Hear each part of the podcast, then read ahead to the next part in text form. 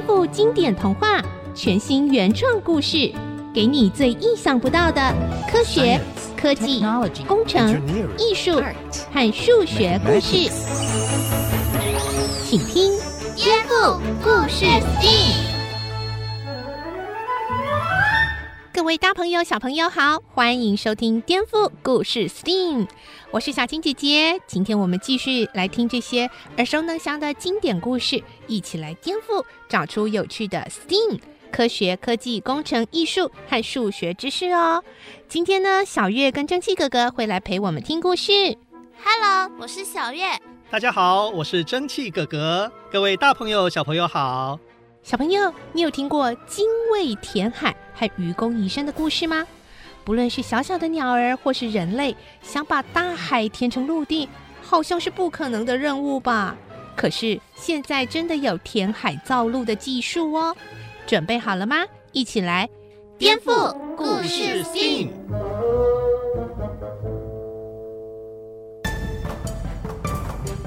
很久很久以前，中国有一位了不起的帝王，叫做炎帝。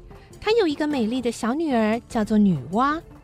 女娲来到了东海边，看见辽阔澎湃的大海，海浪一波一波地涌上沙滩，忍不住深深着迷。啊，不知道这片大海有没有尽头？海的另一边到底是什么地方呢？如果我能够越过大海到那一头去看看，该有多好！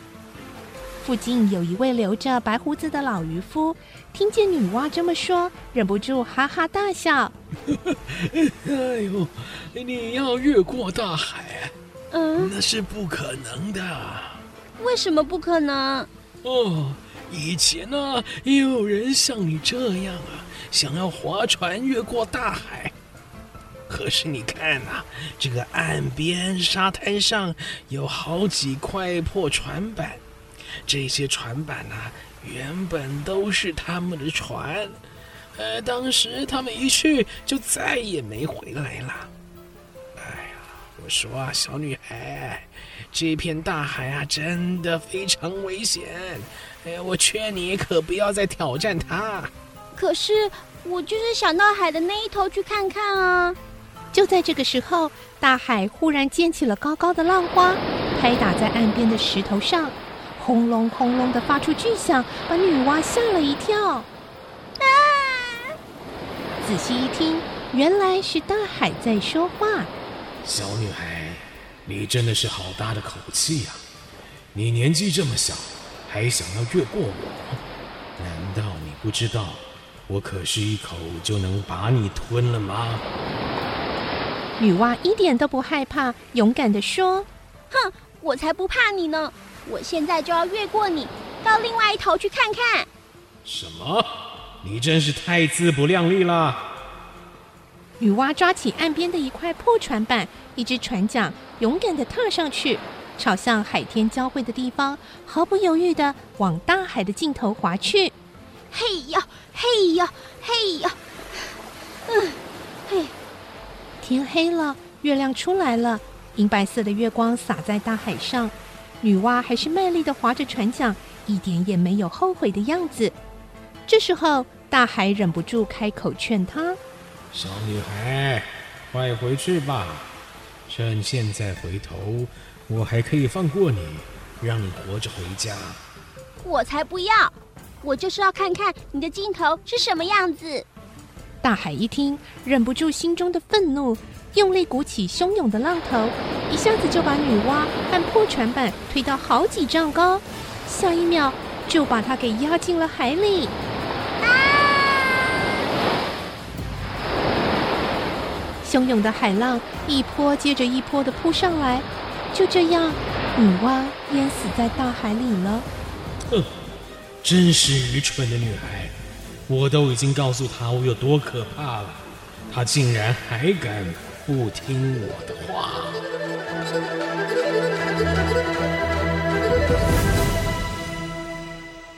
天渐渐的亮了，大海恢复成平静的模样。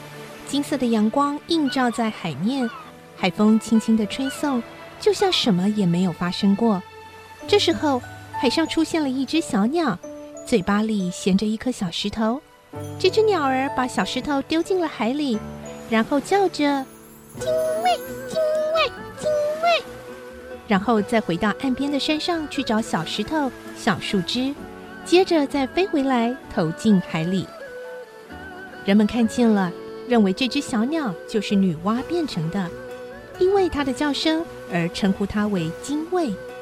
精卫不断地在一望无际的大海里丢石头，像是要把大海填平一样。大海知道了，觉得非常可笑。我这么深，这么大，这么宽广，就凭你每天叼着这些小石头，想要把我填平？呵。就算过了十万年，你也不可能办得到。哼，我不管，就算过了十万年、一百万年、一千万年，只要我不休息，总有一天会成功的。随便你。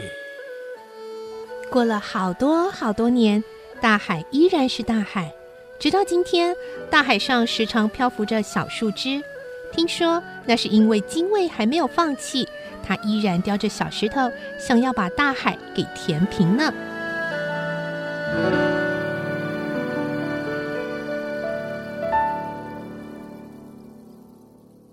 精卫真是太天真了，就算他完全不休息，也不可能用小石头把大海填平吧？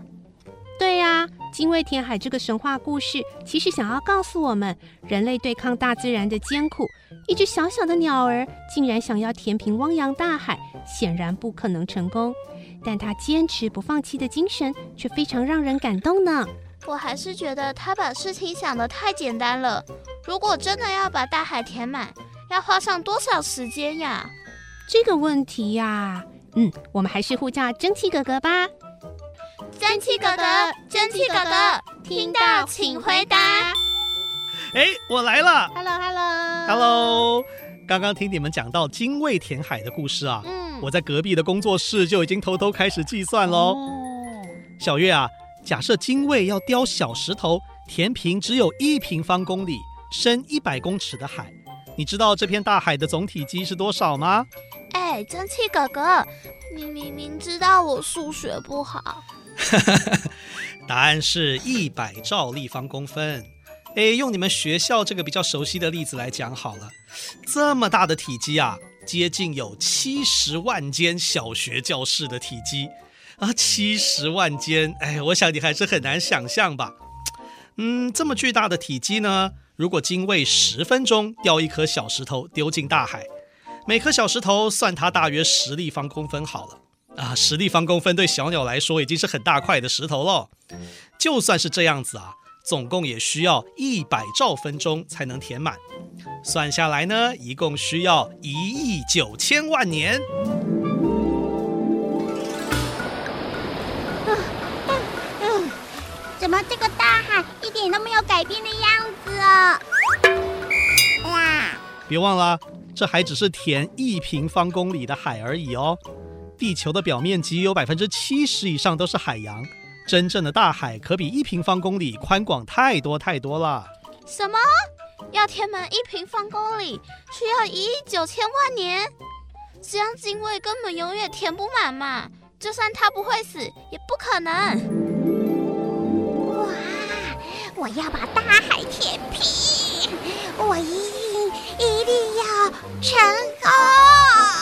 哎欢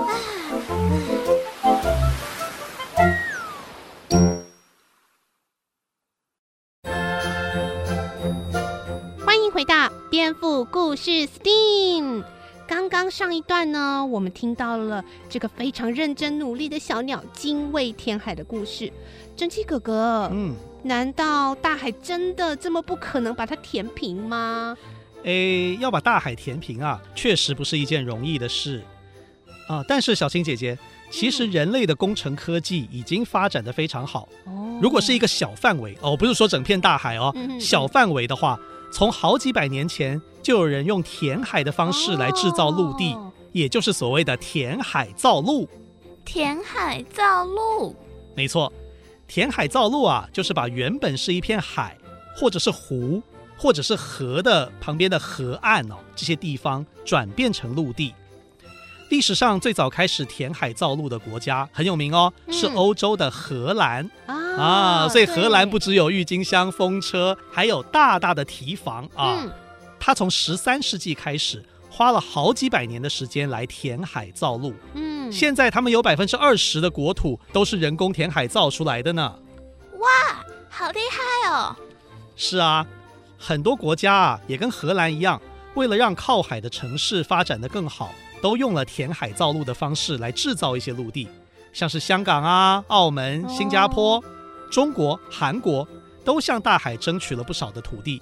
嗯，还有日本有一座关西国际机场，它可是全世界第一座建在人工岛上的大型机场哦，包含整座的机场，还有机场跟陆地连接的联络道路，都是百分之百填海造陆盖成的呢。哇，怎么做到的？简单来说，填海造陆就是用人工的方式，主要利用抽沙船把海底的沙抽出来，填到海岸附近，制造出一块新的土地。可是我们不都在陆地上住得好好的吗？为什么要制造新的陆地啊？大部分的填海造陆呢，都是因为人们认为平地的面积不够，时代一直在演进啊，嗯、这个地球上的人口越来越多啊，就人类就需要越来越多的土地嘛。嗯、所以有些人就想说，哎，那我是不是可以跟大海争取更多的一些空间来住人哦，或者做一些工作啊？嗯，其实，在台湾也有填海造陆的土地哦。小月，你猜猜看在哪里啊？嗯，我有在课本上看过海普新生地，我记得是在新竹。答对了，新竹就有哦，像是新竹市香山区有一块新竹海埔新生地，哦，还有一个例子是云林，云林县的麦寮乡六轻工业园区都跟填海造陆有关系。填海造陆除了让土地变多以外，还有什么好处呢？这填海制造出来的土地啊，可以用在大都市的都市发展上面。对于土地很狭小、人口又很多、又靠海边的国家来说，填海造陆呢，嗯、呃，可以有新的土地嘛。所以本来的土地，像是有一些农田啊、绿地啊，就可以不必受到破坏。哦，我可以用填海做出来的新土地来做一些像是机场。工业区这些大型的建设，嗯嗯，这有蛮多好处的啦。比如说用填海的方式新建，它就离我们人本来住的地方比较远嘛，哦、所以什么飞机起降啊，或者是什么工业区的一些问题，嗯、就离我们人比较远，那就比较好啦。原来如此，机场每天都有那么多的飞机起飞降落，距离住宅区远一点，就不会吵到居民了。对对对，除了解决这些问题之外啊，填海造陆还有一些特别的功能。如果它的面积够大，比方说，也可以规划成大型的观光休闲区域，像是阿拉伯联合大公国，它有一个城市很有名，可能很多人听过，叫做杜拜。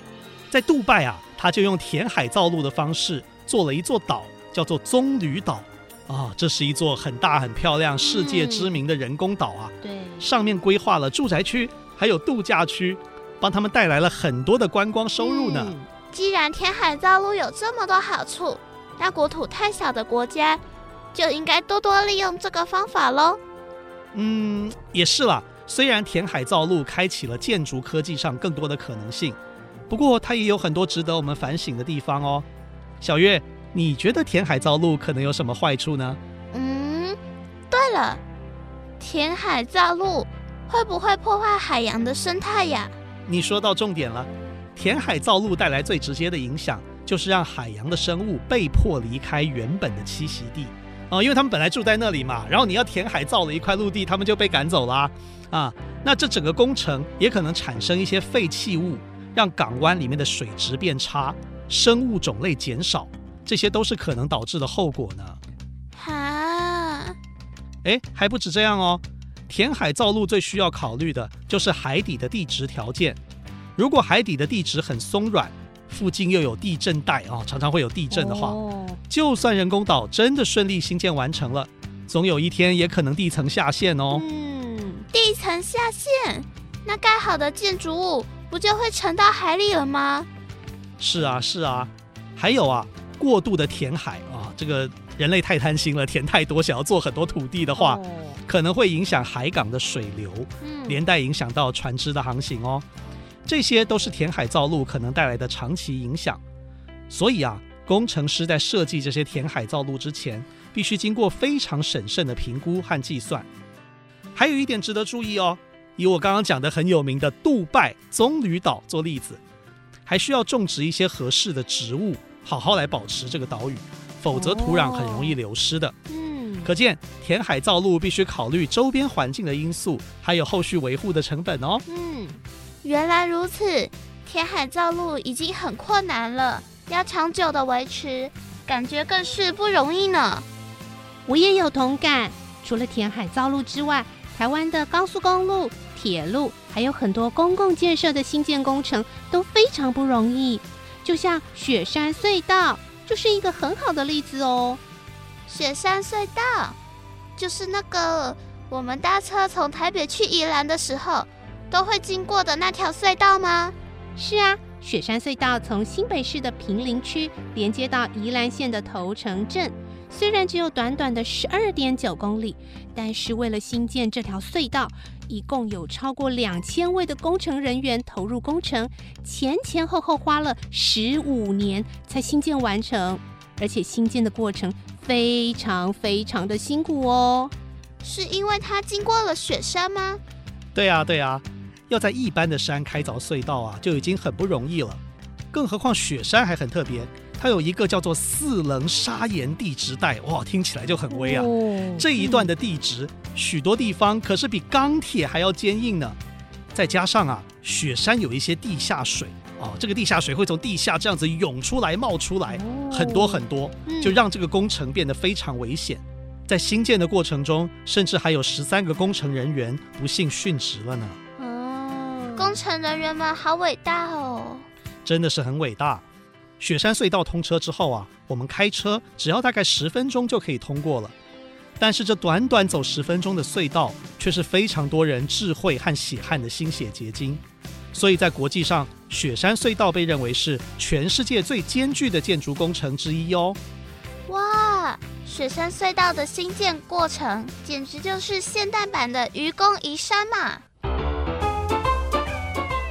哎呦，我一定要把这两座挡在门口的大山给铲平啊！哎呀，我说愚公啊，你都已经九十多岁了，怎么还做这种呃粗重的工作呢？身体受得了吗？更何况这两座山这么高，怎么可能铲得平嘛？哎呦，我虽然已经老了，可是我死了之后还有子子孙孙可以继续这个工作。哎呦，山是不会再变高的，那又怎么会铲不平呢？啊？呃，爹，呃，那个哈，呃，阿公，我又没有答应要帮你忙，而且有的地方石头超硬哎，根本挖不动嘛。你先去旁边啦。哦，我哈哈，愚公移山这句成语后来也被用来比喻人有决心要克服困难，还能坚定不移地往目标迈进。我们人类填海造陆、新建隧道也是这样，虽然过程艰难，但只要好好努力，最后都可以获得甜美的果实。小月，你说的对哦。不过我觉得呢，像愚公移山那样有毅力是很好，但还是要用对方法，不然就像愚公一样，自己埋头苦干的做，却可能没有人想交接他的工作喽。是啊，嗯，就算啊，我们有精卫填海、嗯、愚公移山那种意志坚定、不怕苦不怕难的精神。加上有科技的力量来帮我们进行大型工程啊，就算这些条件都有，嗯，但是在进行任何开发的工程之前，还是必须把这个建设对环境、对生态造成的冲击要考虑进来哦，这样我们才能找到跟大自然和平共处的方法啊。接下来我们就来听听蒸汽哥哥特别为了今天的故事为我们访问了专家哦，赶快一起来听吧。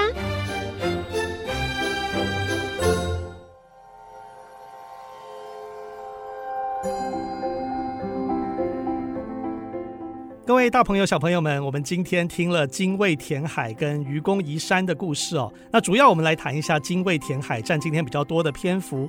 精卫填海，我们延伸到一个话题，就是填海去创造陆地。那我们今天呢，非常荣幸啊，为大家邀请到成功大学建筑系的讲座教授林宪德教授林老师，跟我们大朋友小朋友们来说明一下。老师您好，各位听众、各位小朋友，大家好。填海来造出陆地，是不是会对环境造成一些冲击啊？当然是对环境冲击啊。像荷兰呐、啊，它是最有名的造陆国家，不过。基于现在地球环保，听说他们已经不再造陆了。地球上的陆地，坦白讲还没有好好的使用，去填海造陆，经济学家怎么讲我不晓得。不过用环保的观点来讲，那是不太好的。各位想想看，我们的沿岸的岛礁啊，鱼所栖息的地形啊，填海造陆的话，就是海岸变成很单一化，没有孔隙啊。鱼呀、虾没有躲藏的空间呐、这个对海洋的生物的多样性来讲不是好事情啦。教授，我们刚刚在节目当中提到了杜拜棕榈岛或者是填海造陆可能有一些缺点或问题哦。针对杜拜棕榈岛，您能不能来分享一下它有一些什么样的问题？我们好像听说它在上面也种了不少的树，这样会有一些帮助吗？各位晓得那个杜拜阿拉伯国家产油国很有钱，都是沙漠。在杜拜阿拉伯国家造很多超高层建筑，甚至在海洋里面造岛，邀请全世界的有钱人去那边豪华的岛屿啊、私人游艇、码头这样子哈。我觉得那个就是生意炒作啦。如果我们从环保来讲，我觉得哈，在岛上在种树林哈等等的那个只是弥补破坏于千分之一而已啦。我觉得那个都是商业炒作，而且是犯罪，然后做一些善事，就是像买赎罪券一样。我觉得那个没有办法弥补对地球环保的伤害啦，根本不值得我们鼓励，也不值得羡慕的。这是一个很重要的提醒啊！谢谢教授。那接下来我们想要请教的是，我们谈到种植植物、种植树木对于土壤水土保持的重要性，植物为什么这么重要？它到底带来什么样的效益呢？种植植物。种植森林，不管怎么样都是好事。各位想想看，我们现在亚马逊河都在烧森林，反正现在全地球的绿化、植栽、森林在严重的破坏。不管怎么样，绿化是最紧急而且最需要的。嗯，刚刚主持人讲的，他抓住土壤。我报告一下哈，各位晓得金字塔，我们的金字塔结构最底层的就是微生物、细菌。土壤里面的虫啊等等的，各位不要小看这个，所有的绿色植物必须有养分，养分在土壤里面的生物昆虫，因为它是生产者。那没有森林，没有办法保持土壤肥沃，所有的生产都来自于土壤，还有绿色植物。所以我们表面土壤破坏、森林破坏，就是把所有人类文明的基础破坏掉。地球今天很严重的问题，就是这个土壤问题，就是绿色植物问题，就是土壤流失，我们土壤的肥沃度流失的问题啦。所以不管怎么样，绿化是一切最重要的根本呐。非常谢谢林老师为我们大朋友小朋友带来这么精辟的分析哦，真的是很重要的观念，谢谢您。